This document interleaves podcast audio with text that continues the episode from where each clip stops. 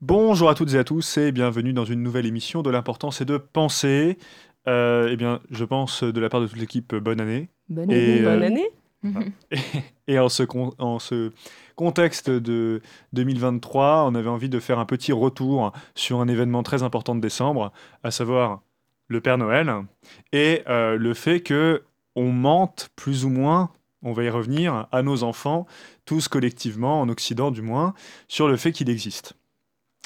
Alors, euh, pour lancer un petit peu le, le débat, euh, moi, ce qui, ce que, ce qui m'a marqué, enfin, ce, qui, ce que j'ai trouvé intéressant, et euh, qu'on ne dit pas tant que ça en France, c'est que, eh bien, en France, il y a le secrétariat officiel du Père Noël. Depuis 1967, la ville de Libourne, en Gironde, donc, eh bien, c'est le, le secrétariat officiel du Père Noël. Alors, en fait, pour nous les adultes, il s'agit d'un service euh, client courrier de la Poste. Euh, qui est tout de même le seul service de France habilité à ouvrir et à répondre gratuitement aux lettres adressées au Père Noël. Parce qu'effectivement, les petits-enfants, euh, à partir du moment où ils mettent Père Noël sur la, sur la lettre, il n'y a même pas besoin de timbre. J'ai appris ça, hein, Ah, c'est gratuit. Et il y a quand même une cinquantaine de personnes hein, qui travaillent euh, au mois de décembre euh, pour réceptionner les quelques 1,5 million de lettres d'enfants français et euh, hors euh, français, parce qu'il y a aussi les Français qui sont dans d'autres pays, etc. Donc euh, il y, a- des centaines de pays qui sont desservis comme ça. Voilà. Alors, moi je trouvais ça intéressant parce qu'on on ne sait pas, on sait pas tant que ça. Pourtant c'est un million et demi de lettres, donc c'est pas si rien. Et, ce que je trouve encore plus étonnant, c'est qu'on est quand même dans un monde où on aime bien la fiction, on aime bien le Père Noël apparemment, et peut-être tant mieux. hein. Mais ce que je trouve intéressant, c'est que le maire de Libourne, il s'est rendu à Rovaniemi, j'espère que je Mhm. prononce bien. En Finlande. Ouais, voilà. Donc, euh, Clara va en parler, je pense aussi, mais c'est la capitale de la Laponie finlandaise, euh, donc ville de Finlande, qui est la ville natale officielle du Père Noël depuis 2010. Donc, on aime vraiment le Père Noël parce qu'on met des labels euh, Père Noël, c'est formidable. Et ce- le maire de Libourne s'est rendu là-bas pour un partenariat euh, symbolique entre les deux villes. Euh, notamment pour s'engager ensemble à la construction et à l'écriture d'une histoire commune à propos du Père Noël. Donc, vous voyez quand même jusqu'où ça va. Et, euh, même d'un point de vue euh, économique, euh, les adultes aiment bien ça, puisque ben, la ville de Rovaniemi et de Libourne eh bien, font quand même euh, beaucoup de choses à Noël. Et euh, malgré tout, même si Libourne n'est sans doute pas la première destination euh, touristique en France en cette période, il y a quand même des visiteurs là-bas.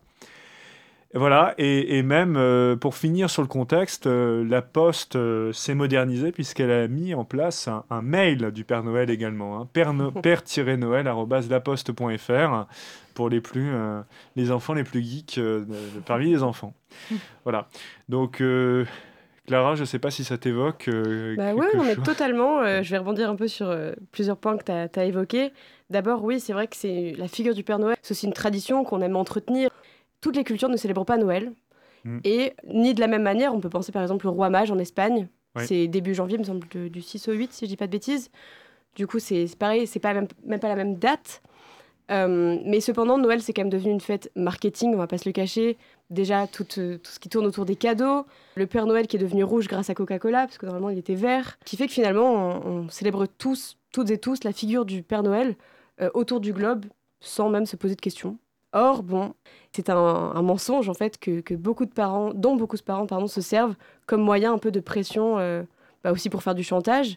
Euh, on a plus ou moins toutes et tous entendu euh, Tiens-toi bien, sois sage, sinon le Père Noël ne passera pas. Et donc on peut se demander quel est le rôle finalement du Père Noël chez les parents aussi. Oui, ah bah, vous êtes bien sur l'importance de penser, c'est-à-dire qu'on rentre dans le vif du sujet. Euh, mais oui, c'est ça. Moi, j'y pensais également au fait que, euh, euh, bah, en, tant que, en tant que prof, il m'arrive parfois de parler du Père Noël parce que c'est un, exemple de mensonge assez fameux. Et, euh, ce qu'on me répond souvent, c'est bah, que le Père Noël, euh, c'est bien parce que ça permet de, de, de faire euh, plaisir aux enfants. Et je leur réponds souvent, oui, mais quand même, euh, il y a aussi un contrôle social qui est associé derrière tout ça. Euh, et la preuve de ça, c'est que ben, le Père Noël, il n'est pas tout seul. hein. Il y a la Mère Noël, bon, ça c'est très bien. Pour, pour, ce- pour pour le peu qu'elle sert, je sais pas si c'est une bonne chose que ça, mais bon, à, améliorer. Et par contre, il y a le Père Fouettard aussi, c'est-à-dire que mhm. le Père Noël, il a son homologue tout en noir qui ben, peut déposer du charbon si l'enfant n'est pas sage. Il y a aussi cette idée de liste pour enfants sages et pas sages qui fait flipper les enfants. Donc il y a quand même quelque chose à, débattre à ce propos, quoi.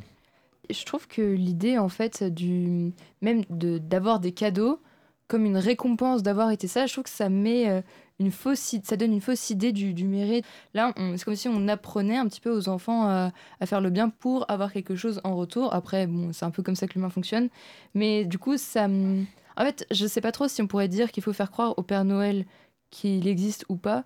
Après, si on veut euh, être depuis, depuis le, plus jeune âge dans la société de consommation, c'est la bonne chose à faire, dans le sens où on apprend à l'enfant, petit, que tous les ans, au moins des enfin si les parents ont les moyens, mais il aura des cadeaux et il, sera content de posséder des nouvelles choses, des nouveaux jouets, avec lesquels il jouera peut-être euh, pas non plus énormément. Mais il y a vraiment ce truc de vouloir... Euh, avoir quelque chose pour euh, l'avoir au niveau de la forme en fait. Même le fait d'emballer les cadeaux. Enfin, le papier cadeau c'est pas très écologique, mais bah c'est quand même plus, on a plus envie de, de, faire comme ça parce que ça ça donne envie aux gens d'ouvrir le, cadeau et d'être. Enfin, ça, ça c'est que en fait comme des, des, des, facteurs qui font euh, augmenter la joie, sauf que cette joie elle est purement pour nourrir un peu cette société de consommation selon moi. Non, mais je suis d'accord. Et puis tu parlais de cette idée un peu de récompense.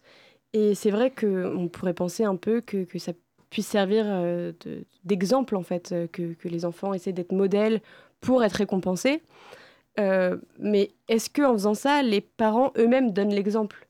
Parce que est-ce que en mentant, enfin, j'imagine qu'on espère toutes et tous ne pas voir grandir nos enfants menteurs ou menteuses. Alors pourquoi chaque année reproduire entre guillemets le mauvais exemple?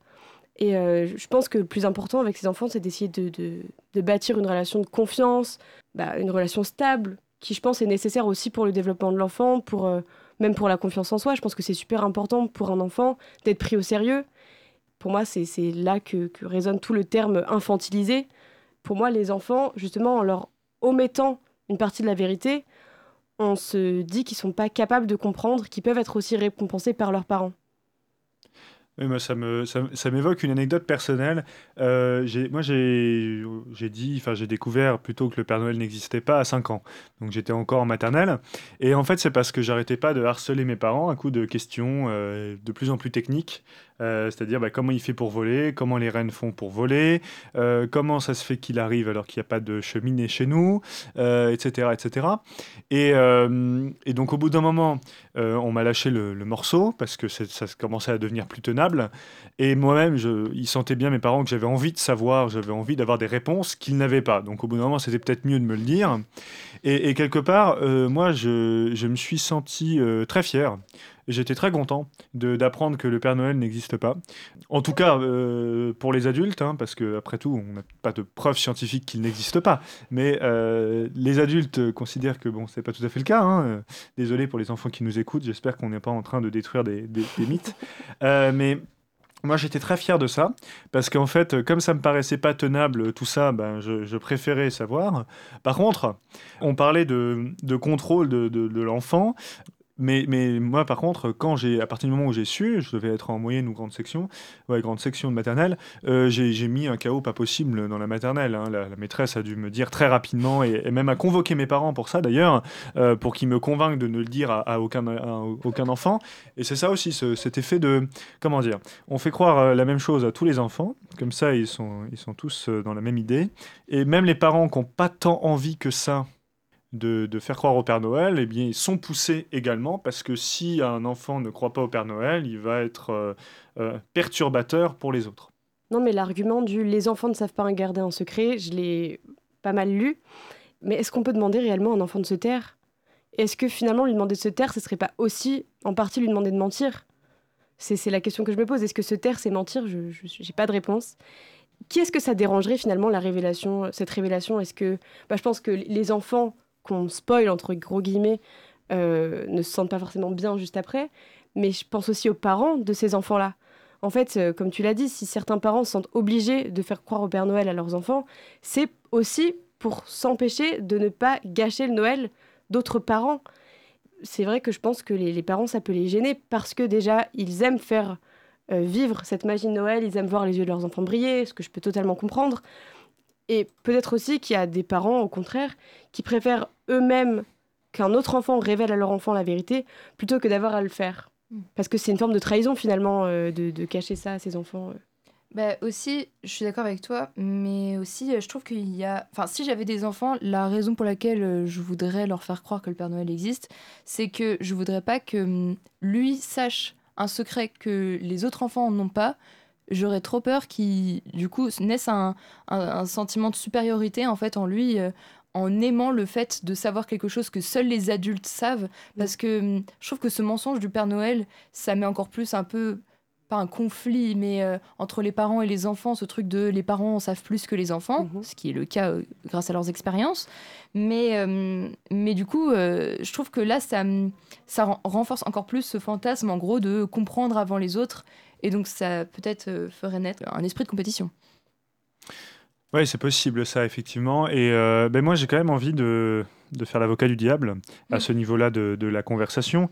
Parce que, euh, alors, il me semble qu'il y a des, effectivement des, des, ressorts philosophiques sur lesquels on peut appuyer pour euh, ben, sauver ce, ce, mensonge, quelque part, du Père Noël. Clara, tu disais que Enfin, tu te demandais si ne pas dire euh, la vérité était un mensonge. Mhm. C'est ce qu'on appelle souvent le mensonge par omission. Euh, c'est-à-dire que dans la, situation explicite où on te demande est-ce que le Père Noël existe, ne pas répondre. Ne pas répondre, détourner la, la, conversation, ou si on est face à un enfant qui ne nous demande pas directement si le Père Noël existe, mais se le demande, s'interroge, eh bien, pareil, ne pas l'orienter vers mhm. la vérité. Et ça, c'est effectivement une, c'est une façon de faire croire au Père Noël. Parce que vous avez d'un côté dire explicitement le Père Noël existe, et de l'autre côté, vous avez le fait de ne pas dire qu'il n'existe pas. Si vous avez un enfant, il est tout à fait probable qu'il se mette spontanément avec l'influence des enfants autour de lui à croire à l'existence du, du, Père Noël, et que en tant que parent, vous n'ayez même pas à lui faire croire explicitement que le Père Noël existe. Vous n'avez juste qu'à tenir votre langue et de ne pas dire qu'il mmh. n'existe pas. Et ça, dans la tradition philosophique, on a un auteur, Emmanuel Kant, donc philosophe allemand des, Lumières, qui nous dit que le mensonge par omission ne peut pas être considéré comme un mensonge. La possibilité de ne rien dire est toujours une possibilité, même pour ceux euh, qui euh, veulent dire la vérité. Parce que si euh, seulement notre intention et pas notre acte nous rend fautifs, ce moment-là, quasiment toute l'humanité devient fautive d'un coup, et ça, pour Kant, c'est pas tenable. Mhm. Pour Kant, il faut savoir quand est-ce que on, est, on devient bon et quand est-ce qu'on devient mauvais. Pour lui, l'acte, c'est le critère. Si vous enlevez l'acte, à ce moment-là, tout le monde devient fautif et c'est terrible. Quoi. Vous n'avez plus de moyen de sauver la moralité. J'ai une petite question. Est-ce que du coup Kant a théorisé une forme d'éthique du mensonge Oui, alors effectivement, mais, complètement. Mais en fait, paradoxalement, Kant, il est absolument contre le mensonge. Mais ce qu'il nomme mensonge, c'est dire que le Père Noël existe, c'est dire quelque chose qui n'est pas vrai. Par contre, ne pas dire la vérité, ça, c'est pas un mensonge pour Kant. En fait, Kant nous dit il faut toujours agir. La phrase exacte, hein, c'est agis seulement d'après la maxime grâce à laquelle tu peux vouloir en même temps qu'elle devienne une loi universelle. C'est quelque chose que vous avez tous entendu en cours. Euh, en gros, ça veut dire vous prenez votre action, auquel cas mentir, et vous euh, en faites une maxime universelle. Et là, vous obtenez euh, tout le monde doit mentir tout le temps. Et pour Kant, quelque chose est moral si et seulement si, une fois que vous l'avez universalisé, ça ne se contredit pas. Et là, pour le coup, pour Kant, si tout le monde ment tout le temps, il y a contradiction, parce que le mensonge s'autodétruit. C'est-à-dire que si tout le monde ment tout le temps, c'est plus du mensonge. Mhm. Ça devient une nouvelle façon de dire la vérité. Une nouvelle vérité, finalement. Une nouvelle vérité, ouais. Donc, euh, à l'inverse, si tout le monde se retient de euh, dire la vérité, il n'y a pas de contradiction. La vérité, elle, subsiste. Certes, on la, on la communique pas si facilement, mais elle subsiste. Donc, comme c'est pas mal, pour Kant, c'est pas un mensonge de, se retenir et de ne pas dire la vérité. C'est pas un mensonge. Et d'ailleurs, il y a son partenaire, son collègue français, qui va essayer de le piéger, un certain Benjamin Constant, qui va lui dire ah oui, mais Kant, euh, vous êtes contre le mensonge. Mais mettons qu'il y, y, a votre ami, y a un, de vos meilleurs amis qui vient se réfugier chez vous. Parce que, soi-disant, il est poursuivi par un meurtrier. Et là, il y a quelqu'un qui toque à votre porte, qui semblerait être le meurtrier, et qui vous demande si votre ami est là. Constant essaye de piéger Kant en lui disant Bah là, dans cette situation, Kant, puisque vous êtes contre le mensonge, vous lui dites que votre ami est là, et donc vous êtes inhumain. Et Kant répond Non, on a toujours la possibilité de ne pas dire la vérité. Mhm. Oui, mais si on dit rien, ça sous-entend que, que du coup, euh, c'est le cas. Alors, en pratique, on a l'impression que oui, quand même. on, pourrait, on pourrait dire à Kant, euh, voilà, si, mais euh, Kant pourrait tout à fait dire, enfin, bon, lui, Kant, il s'en fiche des, des petits détails, des petits machins, Mm. mais on voit bien qu'il y a des façons de ne pas dire la vérité et de tenir sa langue plus subtiles que d'autres. Mhm. Si face au gars, on est juste en train de dire, mais pareil, hein, je vais revenir sur l'enfant à qui on dit pas que le Père Noël existe. Si l'enfant nous demande est-ce que le Père Noël il existe ou est-ce qu'il n'existe pas, c'est sûr que si on reste mutique devant lui, ça va faire, euh, Mhm. ça, ça va être cramé. Mais si on lui dit, euh, tu sais, euh, il y, a des cho- il y a des questions euh, dont on n'a pas forcément envie d'avoir la réponse, la croyance c'est plus beau que la vérité parfois, des choses comme Oui, ça, coup, on peut ne pas répondre à la question et pour autant, voilà. J'ai du mal à me dire que hum, ça. Enfin, je peux comprendre ça, je, mais que l'enfant ne comprendrait pas parce qu'il pose beaucoup de questions et au bout d'un moment, il va toujours demander d'une manière ou d'une autre euh, si le Père Noël existe. Oui. Mais. euh, et puis euh, après, moi, c'est pas tant le côté mensonge qui me dérange, le fait de mentir à les- aux enfants, bah. On ment pour le- aux enfants pour d'autres choses, je pense, malgré nous. Mais c'est plus le fait que. hum, des petits, en fait, on croit en quelque chose qui est complètement irrationnel, mais qui peut donner des, explications à nos questions. Et je trouve qu'en fait, c'est bah, comme euh, ça pourrait le faire pour, la, pour nous ancrer dans la société de consommation, là, ça fait un peu ça pour nous, nous demander toujours d'être sous tutelle et donc euh, d'être toujours euh, en train de croire qu'il existe quelque chose, un but à nos vies, et le fait que si on fait certaines choses, c'est pour avoir des cadeaux pour Noël, pour être au paradis, pour, comme toute croyance en fait. Et bon, celle-là est plus, euh, on va dire, euh, enfin, voilà, c'est pour les enfants quoi. Mais du coup, j'ai elle est l'impression laïque que, aussi.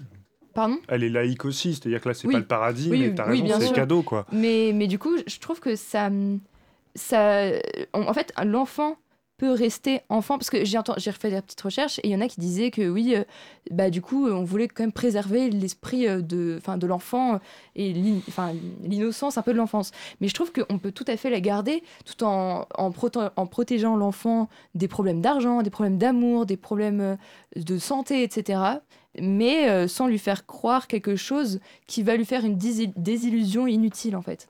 Ah, mais je suis totalement d'accord avec toi. Et justement, ce que je souhaitais dire, c'est que je trouve ça hyper important, justement, ce système de récompense pour les enfants, parce que bah, ils ont besoin d'avoir des choses auxquelles se raccrocher. Je pense aussi qu'il faut les laisser rêver, il faut les laisser imaginer, et que c'est, enfin, je pense que ça, ça fait foisonner un peu leur, euh, bah oui, leur imagination d'avoir toutes ces croyances.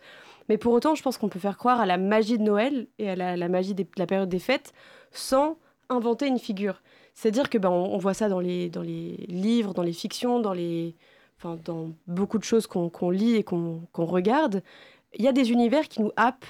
Il y a des univers euh, totalement magiques. Je pense, à, je pense à Avatar, je pense à Harry Potter. Il y a beaucoup d'enfants qui ont lu, qui ont vu ces films et finalement qui ont réussi à se projeter dans un monde tout en sachant très bien que c'est faux. C'est-à-dire Ouais, que ça. Harry Potter, c'est le, enfin, c'est clairement la magie euh, pure et dure. Et pour autant, on sait qu'on n'ira pas à Poudlard et on sait qu'on sera pas euh, Serre d'Aigle, Poufsouffle, Serpentard, Gryffondor. On, on le sait. Mais pour autant, on est, on, on a envie de s'y on- plonger on- voilà, ça nous fait rêver, ça nous fait imaginer. Donc je pense que les enfants, ils sont pas dupes non plus. Ils peuvent totalement croire en la magie, en ce genre de choses, sans qu'on leur mente. Je pense que aussi Noël peut avoir une belle valeur aussi bah, quand on sait la vérité en fait. Le fait qu'on se donne des cadeaux les uns les autres, je trouve ça plutôt bien. J'ai euh, plusieurs petits cousins, dont euh, deux qui sont plus grands que les deux plus petits. Et les deux premiers savent que le Père Noël n'existe pas, mais pas les deux plus petits.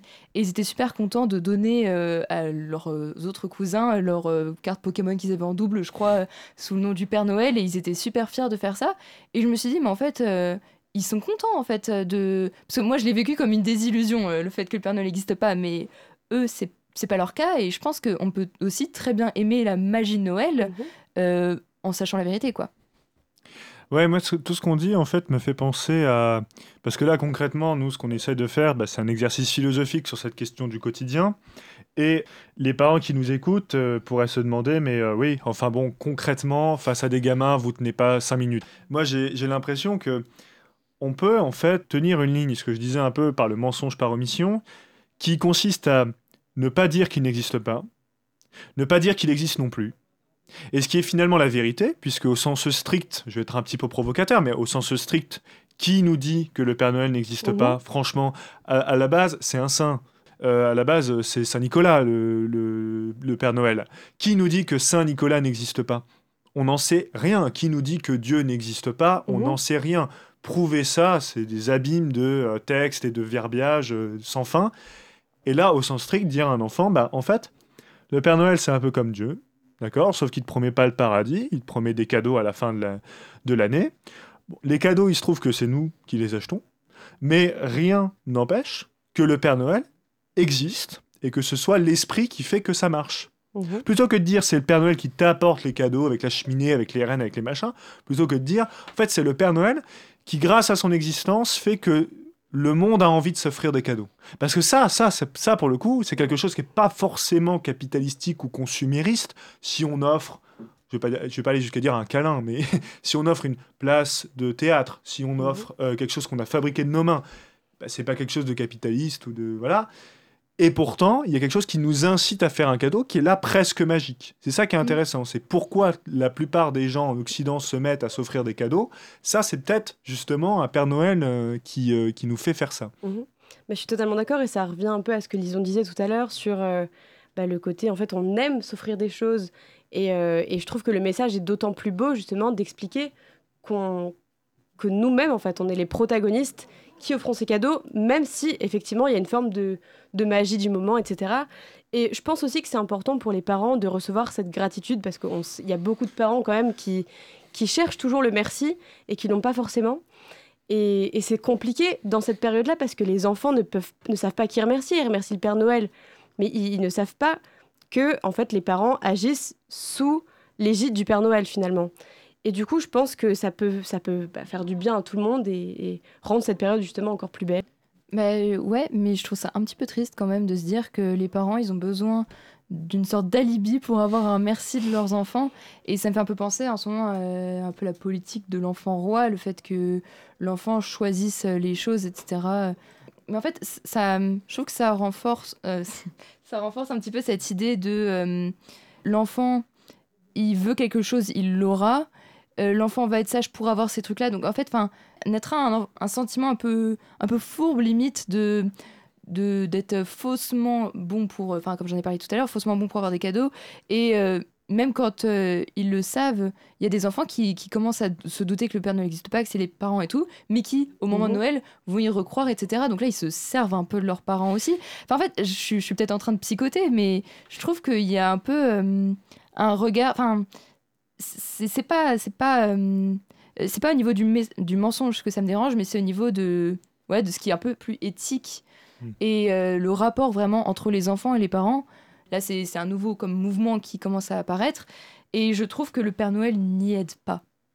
Ouais, je comprends totalement le, le risque, c'est qu'effectivement, avec euh, une politique de l'enfant roi qui est de plus en plus développée, enfin, je, je suis pas pédopsychiatre, mais disons que ça fait quand même quelques années qu'on nous en rabâche les oreilles et puis ça a pas l'air de trop s'arranger.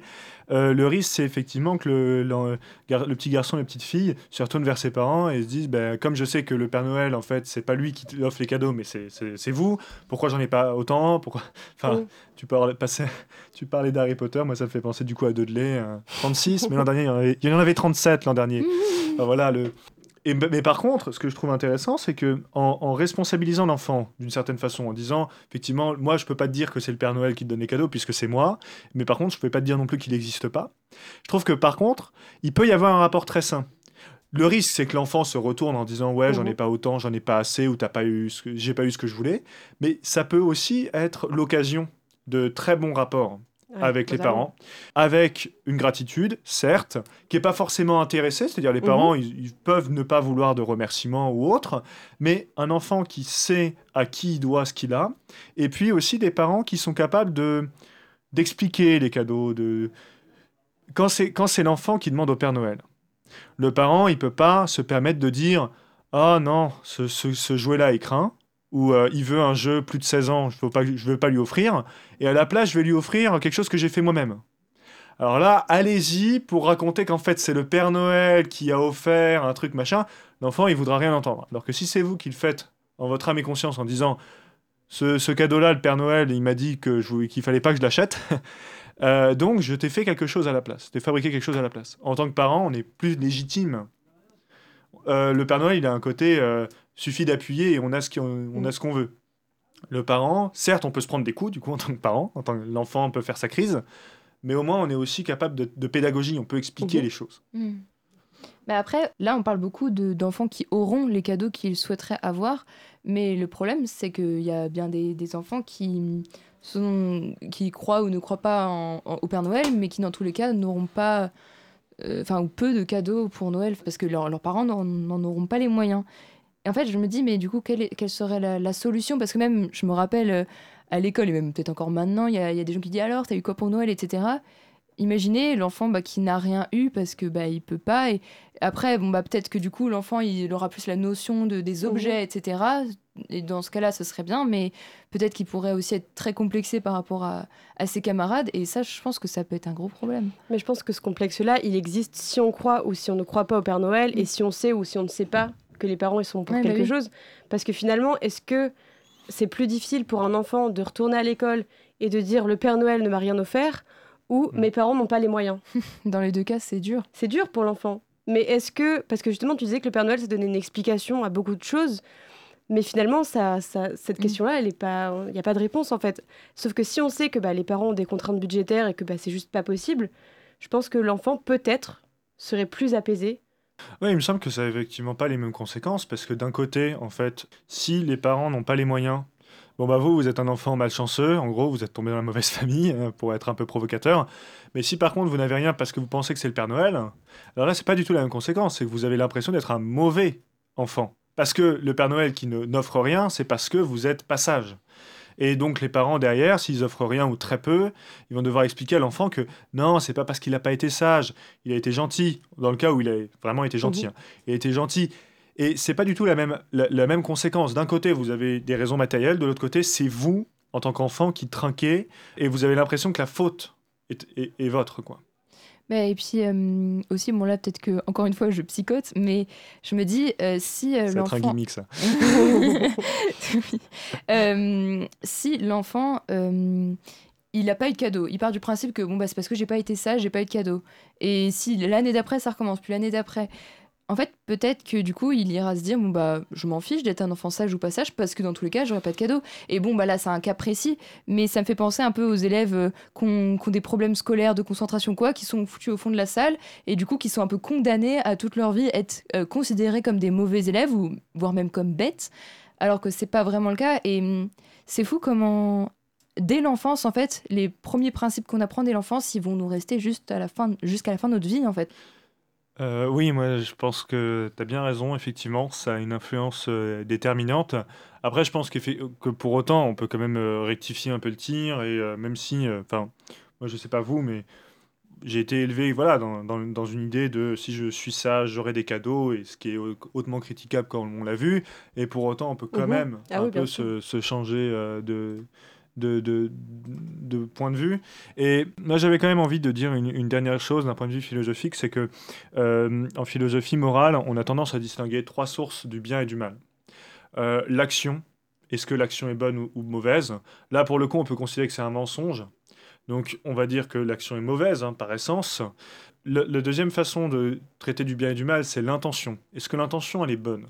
Euh, là, la plupart du temps, l'intention des parents, bon, euh, ça peut être de contrôler l'enfant, mais ça peut aussi tout simplement lui faire passer un chouette moment, des souvenirs dont il se mhm. souviendra toute sa vie.